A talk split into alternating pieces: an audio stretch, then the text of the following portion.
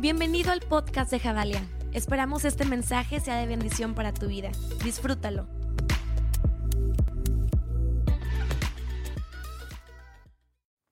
Amigos, ¿cómo están? Bienvenidos a un domingo más de Javalia en línea. Estamos emocionados de lo que Dios está haciendo y tenemos fe en que Dios se está moviendo en tu casa, en tu familia, en tu negocio. Este es un buen tiempo para ver la gloria de Dios. Tal vez no es un tiempo fácil, tal vez no es el tiempo más sencillo que hayas vivido, pero tenemos la fe como iglesia, que es la mejor temporada para ver algo nuevo de parte de Dios en medio de lo que estamos viviendo. Y estoy emocionado de, estar aquí en casa, en este nuevo edificio que Dios nos ha entregado. Falta mucho y, la gente que está atrás las cámaras podrá ver más a detalle, detalles que no van a salir en cámara, gracias a Dios.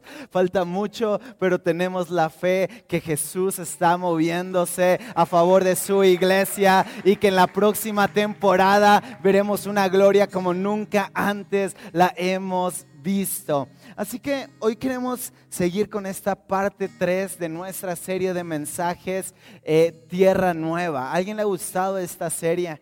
Nueva tierra, nuevas temporadas, nuevas estaciones. ¿A alguien le gusta entrar a nuevas estaciones en su vida, nuevas temporadas? Ay, no sé. Yo, recuerdo mucho, y, y lo decía en el primer mensaje de esta serie, yo no soy nada bueno para fechas, nada. Se me va a olvidar cualquier fecha, ¿no? Pero nunca se me van a olvidar temporadas. Nunca se me va a olvidar lo que sentí en ese momento, lo que viví cuando tuve que tomar esa decisión. Y justo hoy estaba pensando en la mañana cuando desperté eh, eh, eh, en mi casa y recordaba cuando era pequeño, ¿no? Y una de las cosas que más amaba hacer era ir a, mi rancho, agarrar a mi caballo, llevarlo con la persona que nos ayudaba, que me lo ensillaran e irme todo el día, ¿no? Yo me acuerdo que yo me perdía todo el día. Claro que se me ve lo vaquero, ¿no? Mi outfit vaquero. Se nota, ¿no? Y yo recuerdo que, yo pasaba horas y horas perdido por la sierra. ¿Quién sé qué tanto hacía, verdad? Ahorita ni siquiera me acuerdo. Pero era una sensación increíble sentir esa e, e, e, en mi vida, esa capacidad de tomar decisiones, de saber hacia dónde ir, sin pensar a veces en la repercusión de lo que podía pasar.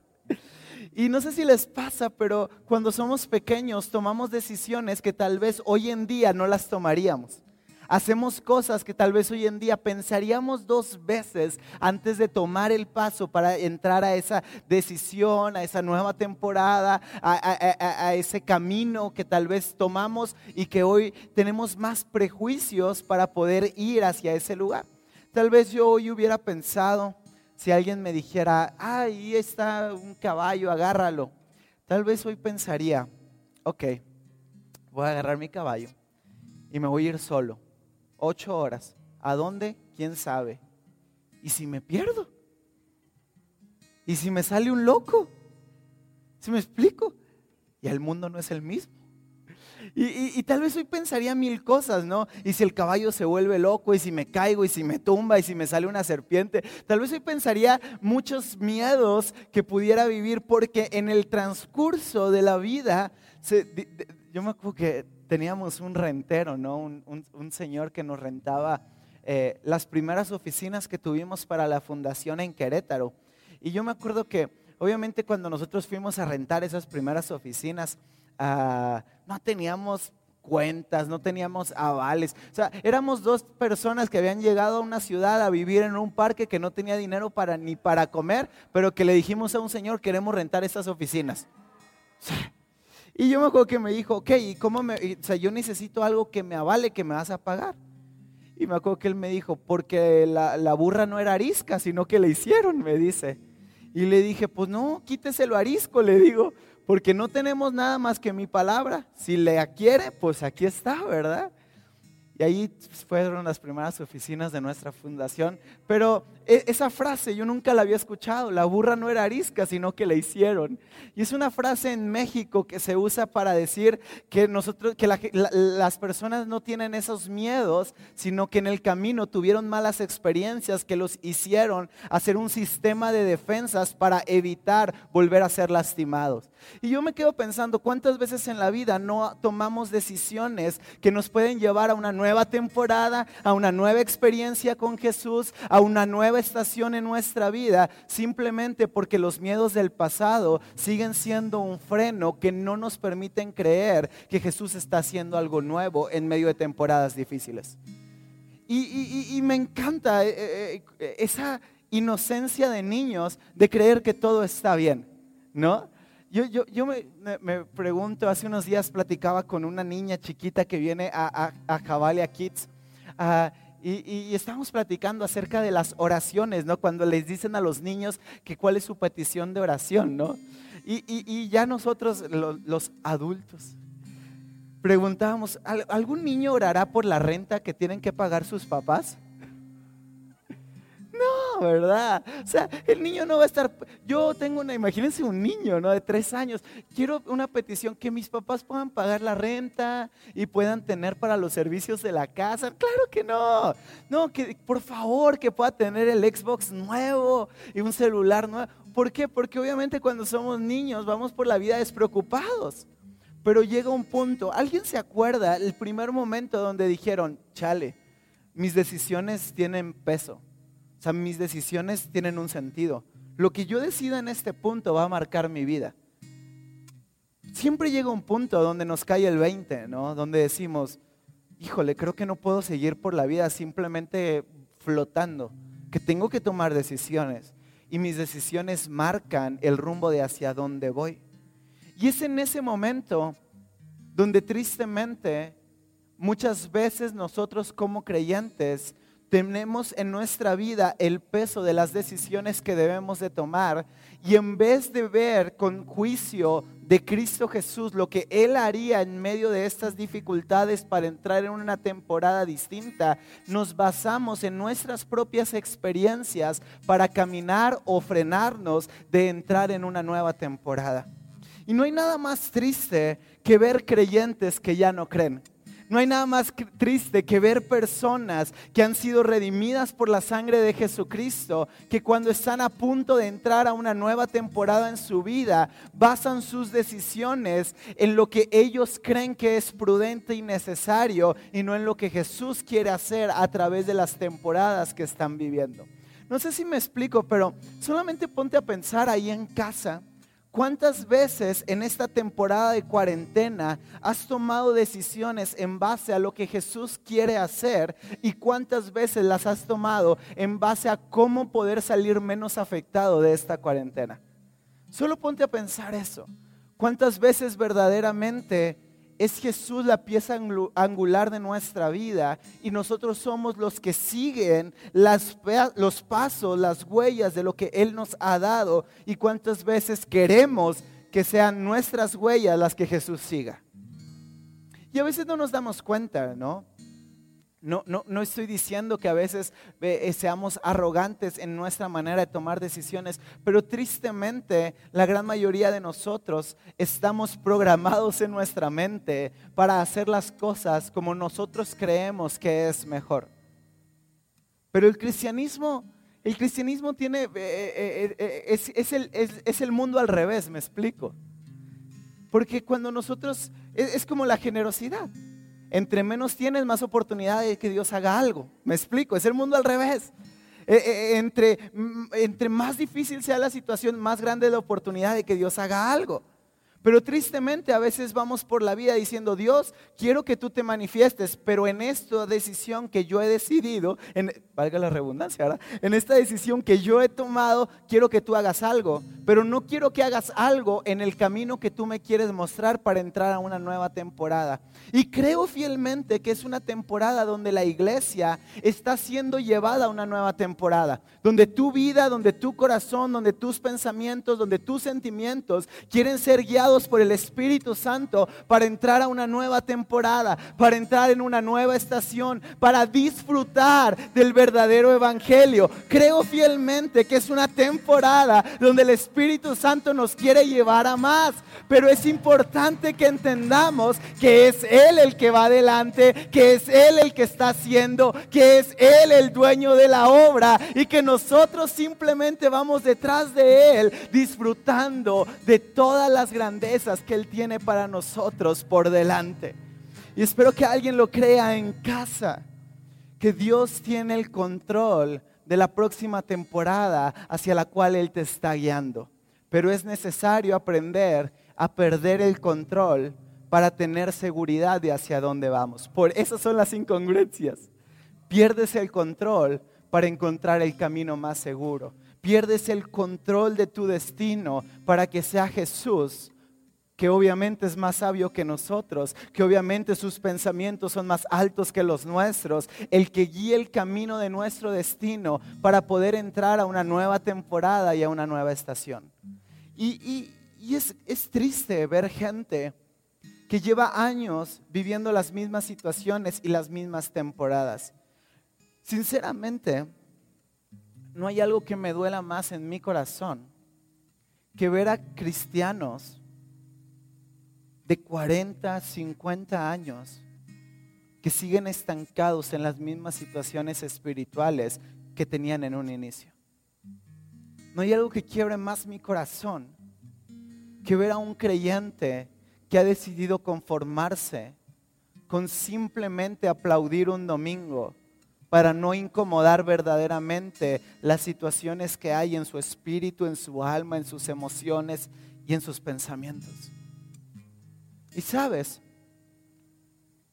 a veces la iglesia se puede convertir en una fachada para hacer parecer que crecemos siguiendo a Jesús, pero lo único que estamos haciendo es cubriéndonos detrás de la fachada de nuestra asistencia dominical, pero verdaderamente nuestra vida se quedó pausada en algunas áreas porque hemos decidido tomar la decisión de salvaguardar nuestra vida y no arriesgarnos a lo nuevo que Jesús quiere hacer. ¿Cuánto tiempo? Más bien, la pregunta sería, ¿cuántas veces Dios te ha dicho que hay algo en tu vida que tienes que cambiar. Porque hay alguien aquí que crea que Dios es bueno. Hay alguien aquí que verdaderamente puede decir, Dios es bueno, Dios quiere lo mejor para mí, Dios no me va a fallar, Dios, Dios en verdad estoy seguro en Cristo Jesús. ¿Alguien lo cree verdaderamente? ¿Y por qué a veces dudamos de lo que Él quiere hacer a través de nuestra vida? ¿Por qué?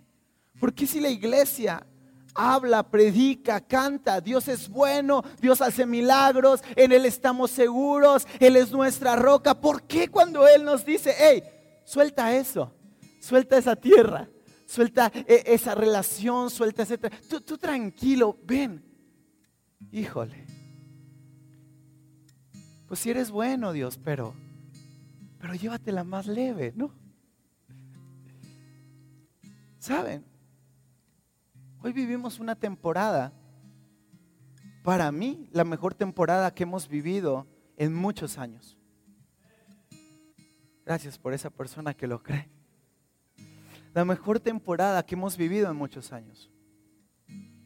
Porque es en medio de momentos como estos donde verdaderamente se pone a prueba nuestras convicciones de en quién creemos y qué tan fuerte estamos agarrados a esas creencias. Nada es revelado si no es sacudido. Nada es revelado si no es golpeado. Cuando el ser humano enfrenta momentos como los que hoy vivimos, que estamos obligados a entrar a una nueva temporada, esto no es si queremos, me explico.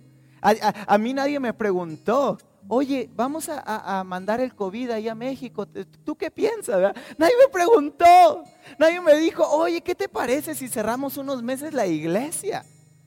Nadie. Simplemente son cosas que vienen, son cosas que están.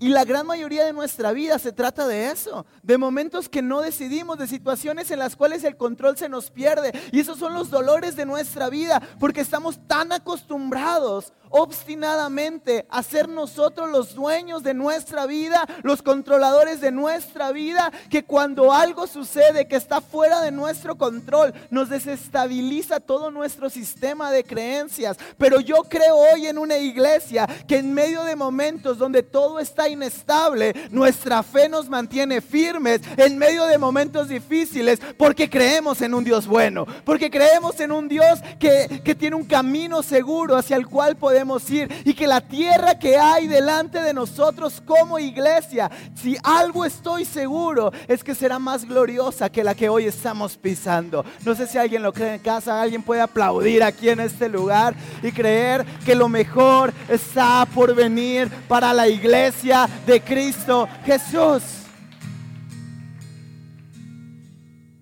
Pero está el otro lado de la moneda.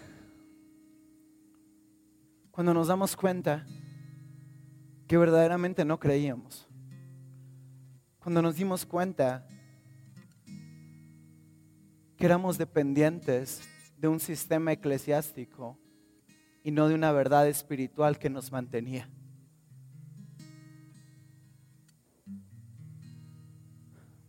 Es un tiempo donde la iglesia está experimentando el rugir de Dios que no es apacible, que es, es, es, e, e, es ruidoso, es fuerte, es potente. Y todo lo que no está bien agarrado de la vid se terminará por caer. Es una temporada, la mejor temporada que hemos vivido como iglesia. Porque lo firme se afirmará y lo débil se soltará. Y eso duele. Porque cuando algo es depurado, porque cuando algo es limpiado, siempre existe un dolor. ¿Alguien alguna vez ha tenido que terminar alguna relación sentimental de las personas que hay aquí? No lloren, nomás levanten la mano, no se creen. Y, y en ese momento, ¿no? Pensabas que te ibas a morir. No. Y se me va la... No es cierto y pensabas que, ya no había futuro y pensabas que, ya no había aire para respirar y que este, ya se acabó el apocalipsis, ¿no? Y unos años después te das cuenta que sigues vivo, que estás bien y que creciste. Las temporadas difíciles siempre demuestran lo mejor de nuestra vida, porque cuando se ve la temporada difícil, y las debilidades de nuestro carácter, tenemos la gran oportunidad de que Cristo Jesús tome esas debilidades para llevarnos a un nuevo nivel y a una nueva estación. Pero es importante entender que para entrar a una tierra nueva, ni tu juicio, ni tu inteligencia, ni tu capacidad de tomar decisiones sirven para entrar a una nueva temporada. El problema es que vivimos un cristianismo arrogante, basado en lo que creemos, en base a nuestra experiencia y no en base a lo que Cristo Jesús está haciendo en medio de las temporadas y en medio de este tiempo. Quiero leerte y continúo un poco con la historia de Josué. Y recapitulo para entrar en contexto. Moisés es el gran libertador del pueblo de Israel. Dice la Biblia, o sea, para mí el liderazgo de Moisés es uno de los liderazgos que más admiro. O sea, es un liderazgo muy humano, no es un liderazgo impositivo, es un liderazgo muy sensible, la verdad. La gran mayoría del tiempo Moisés estaba roto, quebrado, no sabía ni qué hacer y el pueblo se lo estaba comiendo. Es un liderazgo muy natural, me explico. Y un día Moisés ya no está y había un joven fiel, honesto, que tenía fe, que siempre aprendió a honrar en medio de los momentos más difíciles y vulnerables de su líder. Dice la Biblia que cuando Moisés ya no estuvo, Josué fue levantado. Y, y, me encanta porque el primer gran reto de Josué era entrar a la tierra prometida. ¿Te imaginas? El líder que tanto amó, el líder que tanto cuidó, que verdaderamente cargaba la visión de llevar al pueblo hacia la tierra prometida, ya no estaba y ahora le dice Dios, tú sí vas a cumplir esa visión. Y tu primer misión es conquistar la tierra que yo te he dado y vas a entrar no por abajo, no por el sur, no por el norte, sino por en medio de la tierra. Y la primer ciudad que vas a conquistar es Jericó. Entonces yo imagino ahí en ese momento Josué ha de haber dicho, gloria a Dios, ya le hicimos, venga, vamos por Jericó. Solo hay un detalle, Josué. Hay un río, un pequeño ahí, un charquito que hay que cruzar. Se llama el río Jordán. Y antes de que llegues a todo lo que yo te he prometido, hay un pequeño río que tienes que cruzar. Yo me imagino en la mente de Josué un flashback. Viendo a Moisés con todo el pueblo, los carros del faraón enfrente del río. Ok. Josué tuvo la oportunidad de hacer algo. Josué tuvo la oportunidad de buscar la vara de Aarón. ¿Me explico? Era la misma vara que había usado Moisés. ¿Qué hubieras hecho tú? Yo lo que hubiera hecho, yo hubiera ido por esa vara, ¿me explico? Tengo que cruzar un río como Moisés lo hizo. Agarro la vara que Moisés usó, la pongo sobre el bar y te prometo que se abre. Pero Josué hizo algo más inteligente. Josué le preguntó a Dios, ¿qué hago? ¿Sabes? Porque se estaba jugando el pellejo. Si Josué no abría ese mar, ¿tú crees que el pueblo lo iba a seguir a una nueva temporada? Si Josué no atravesaba por ese lugar, ¿tú crees que el pueblo iba a creer en lo que Dios estaba haciendo delante de él? Claro que no. Y me encanta lo que dice en Josué 3, versículo 3. Es la respuesta de Dios hacia Josué.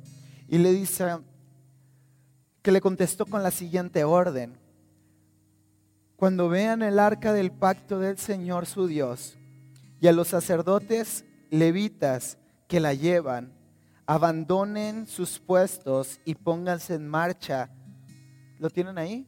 Dice, detrás de ella. Así sabrán por dónde ir, pues nunca antes han pasado por ese camino deberán, sin embargo, mantener como un kilómetro de distancia entre ustedes y el arca. No se acerquen a ella. Josué les ordenó al pueblo, purifíquense, porque mañana el Señor va a realizar grandes prodigios entre ustedes. Y a los sacerdotes les dijo, carguen el arca del pacto y pónganla enfrente del pueblo. Los sacerdotes obedecieron y se pusieron enfrente del pueblo. Luego el Señor le dijo a Moisés, este día comenzaré a engrandecerte entre el pueblo de Israel, así sabrán que estoy contigo como estuve con Moisés. Lo más fácil hubiera sido agarrar la vara lo más fácil era, hubiera sido tomar una decisión de liderazgo que lo hubiera llevado a demostrar el poder que él tenía como un líder para su nación. Pero lo que él hizo fue completamente lo contrario. Dios, ¿qué hago? ¿Cómo entro a una nueva tierra? Porque sabes, Dios ya te ha prometido cosas. Dios ya te ha prometido que todo va a estar bien. Dios ya te ha prometido que no te va a dejar, que no te va a desamparar, que Él va a estar contigo hasta el último día de tu vida. Pero lo único que Él necesita es que dejes de tomar decisiones en base a lo que tú crees y empieces a preguntarle, Dios, ¿qué quieres que haga? Dios, ¿hacia dónde quieres que me mueva? Dios, ¿qué quieres que tome de decisión? ¿Lo hago o no lo hago? Pero que sea tu voluntad y no mi sabiduría. Que sea lo que tú quieres hacer y no lo que yo quiero hacer. Y Dios le dice algo que quiebra mi corazón. Le dice, no vas a usar una vara. No vas a usar tus manos. Solo deja que mi presencia vaya delante de ti. Solo deja que yo les muestre por dónde deben de caminar. Y me encanta cómo lo dice. Verso 3. Verso 4 dice, así sabrán por dónde ir, pues nunca antes han pasado por este camino.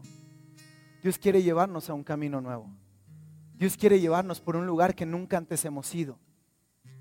Pero necesita que estemos dispuestos a seguir su presencia, cualquiera que sea el camino que eso nos presente. Puedes imaginarte a los sacerdotes. Cuando Josué les dijo, bueno, ustedes van a cargar el arca y solo van a empezar a caminar. Aquí lo pintan muy bonito, pero en la realidad es que yo creo que el sacerdote haber dicho, a ver, a ver, a ver, Moisés nos abrió el mar y pasamos tranquilos. Y ahora tú me dices que tengo que caminar sin que alguien me abra el mar y que algo va a suceder.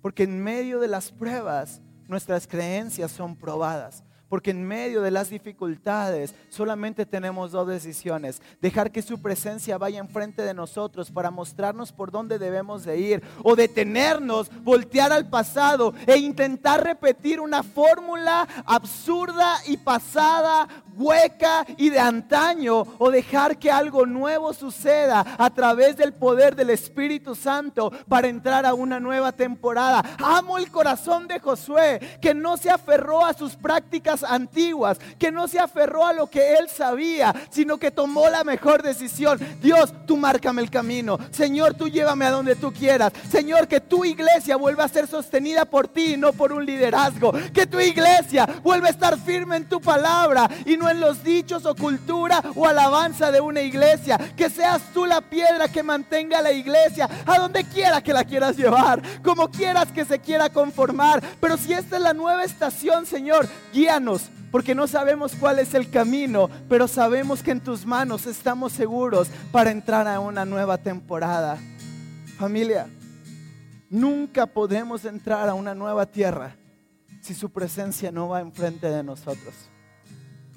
Puedes creer que estás en una tierra distinta, pero la realidad es que hasta que su presencia no vaya enfrente de nosotros, nunca alcanzaremos las promesas que Él quiere hacer para nuestra vida. Yo creo, y quiero terminar con esto, si me acompañas. Yo creo en una iglesia que no se aparta ni a derecha ni a izquierda de la promesa que Dios le ha dado, pero que en medio de las dificultades aprende a obedecer las instrucciones que Dios les ha dado. Y termina diciéndole Dios a Moisés, a Moisés a Josué. Luego el Señor le dijo a Josué, este día comenzaré a engrandecerte ante el pueblo de Israel. Así sabrán que estoy contigo como estuve con Moisés. A veces queremos demostrar que Dios está con nosotros porque Él respalda nuestras decisiones. Pero la realidad es que el respaldo de Dios se manifiesta cuando nosotros seguimos su voluntad para entrar a una nueva temporada. Iglesia, este tiempo nos ha hecho entender que ni toda la sabiduría para hacer iglesia está por encima de lo que Dios quiere hacer para purificarla. Y que es un tiempo donde la verdadera iglesia entiende que no hay decisión que se pueda tomar en base a cálculos humanos, que las decisiones que están por delante solo serán tomadas porque Dios ya fue por ese camino, nos lo mostró y después de un kilómetro de distancia pudo voltear y decirnos, ahora es seguro, ven y camina. Ahora es seguro, ven y, y experimenta una nueva temporada. Creo que es un tiempo de milagros. Creo que es una temporada donde Dios quiere levantarnos Creo que es una temporada donde la iglesia está más fuerte que nunca. Creo que es una temporada donde Dios te quiere usar, pero nunca va a funcionar si sigues usando tus manos y no dejas que el arca y no dejas que su presencia y no dejas que su palabra vaya enfrente de ti para tomar el mejor camino. Espíritu Santo, en el nombre de Jesús, Hoy creo con todo mi corazón que levantas a tu iglesia a una nueva temporada, a una nueva temporada, a una nueva estación, a una nueva tierra. Que no hay uno solo de tus hijos que se estancará en el pasado, que dejaremos de tomar decisiones en base a lo que creemos y empezaremos a tomar decisiones en base a lo que tú estás hablando. Cristo Jesús vuelve a ser el centro de tu iglesia. Cristo Vuelve a ser el que abra camino. Cristo Jesús vuelve a ser el que palpita en medio de tu iglesia para saber hacia dónde ir. Eres tú Jesús. Eres tú el que lo está haciendo. Eres tú el que se está moviendo todo estancamiento en el nombre de Jesús es sacudido. Y hoy hay milagros sucediendo, hay despertar, hay gente que se está apasionando como nunca antes por la iglesia, hay gente que está despertando a su llamado, hay gente que estará apoyando las las misiones porque hay un llamado en su corazón. Hay gente que está decidiendo ser generoso como nunca antes. Hay gente que está decidiendo poner sus manos en servicio porque están viendo a Jesús moviéndose, porque están viendo a Jesús abriendo camino, porque están viendo a Jesús llevándonos a conquistar una nueva tierra, una nueva estación en el nombre de Jesús.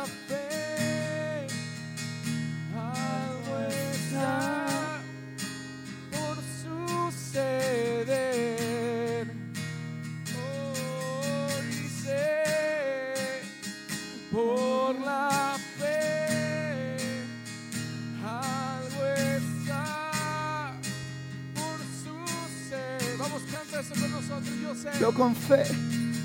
Yo sé por la fe. Algo está. Vamos, algo se está moviendo en la atmósfera. Algo está sucediendo en la iglesia. Algo está cambiando. Hay una nueva tierra.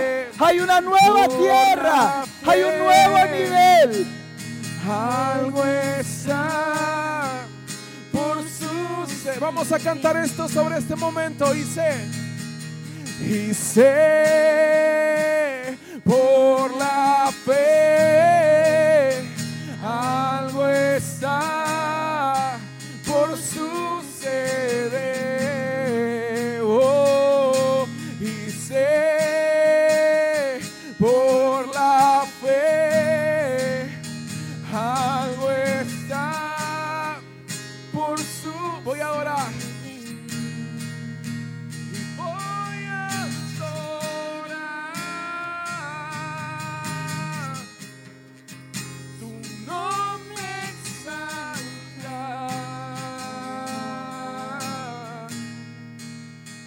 que vivo está. Al Dios de milagros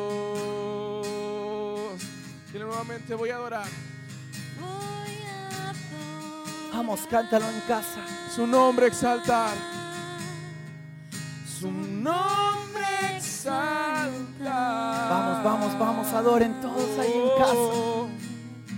Al que vivo está. Al Dios de milagros. Señor, porque sabemos que algo está por suceder. Sabemos que tú te estás moviendo y que la iglesia nunca volverá a ser la misma. Hay corazones que se están inclinando. Siento en mi corazón un espíritu de soberbia siendo inclinado hoy delante de la presencia de Dios reconociendo humildemente que sin Él nada podemos hacer. Jesús, esta es tu iglesia, toma tú el control y hoy estamos listos para lo nuevo que tú quieres hacer en el nombre de Cristo Jesús. Amén, amén, amén. Gracias por escucharnos. Recuerda que juntos construimos la visión. Si tú quieres ser parte de lo que Dios está haciendo en casa, puedes hacer tu donativo a nuestra cuenta de PayPal generosidad.javalia.org. Juntos conectamos generaciones con Dios que cambien el mundo.